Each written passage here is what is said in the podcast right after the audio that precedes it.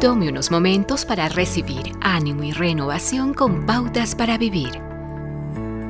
De todos los héroes del Antiguo Testamento que algún día me gustaría conocer y que me causa fascinación es David, el niño pastor que se convirtió en rey. David es el único hombre en las Escrituras que fue considerado un varón conforme al corazón de Dios. Pero aunque David tenía todo el poder y posición de un rey, tomó lo que no tenía derecho a poseer, la esposa de otro hombre. Hasta el día de su muerte, pagó caro por no haber frenado su deseo. El problema de David es el mismo que todavía enfrentan muchos hombres hoy en día, y eso es la lujuria. La solución a la lujuria involucra el cerebro, los ojos, el corazón y los pies. Primero, el cerebro. Sus pensamientos controlan cada aspecto de su ser. Pablo nos instruyó para que cada pensamiento sea sometido a la obediencia de Jesucristo. Eso significa decir, Señor, lo que he estado pensando es incorrecto, toma este pensamiento y límpialo.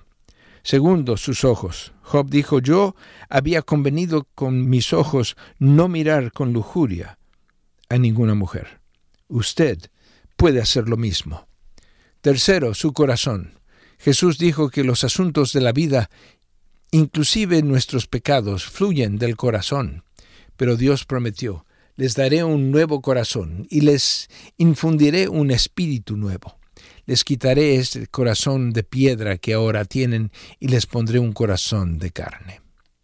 Cuarto, sus pies.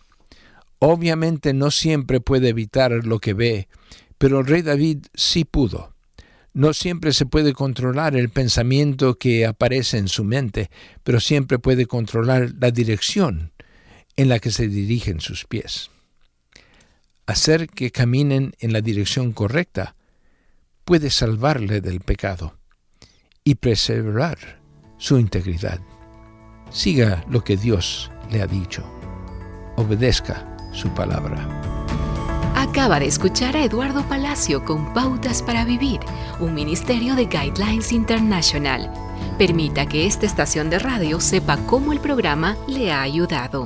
Acompáñenos en la próxima emisión de Pautas para Vivir. Gracias por su sintonía.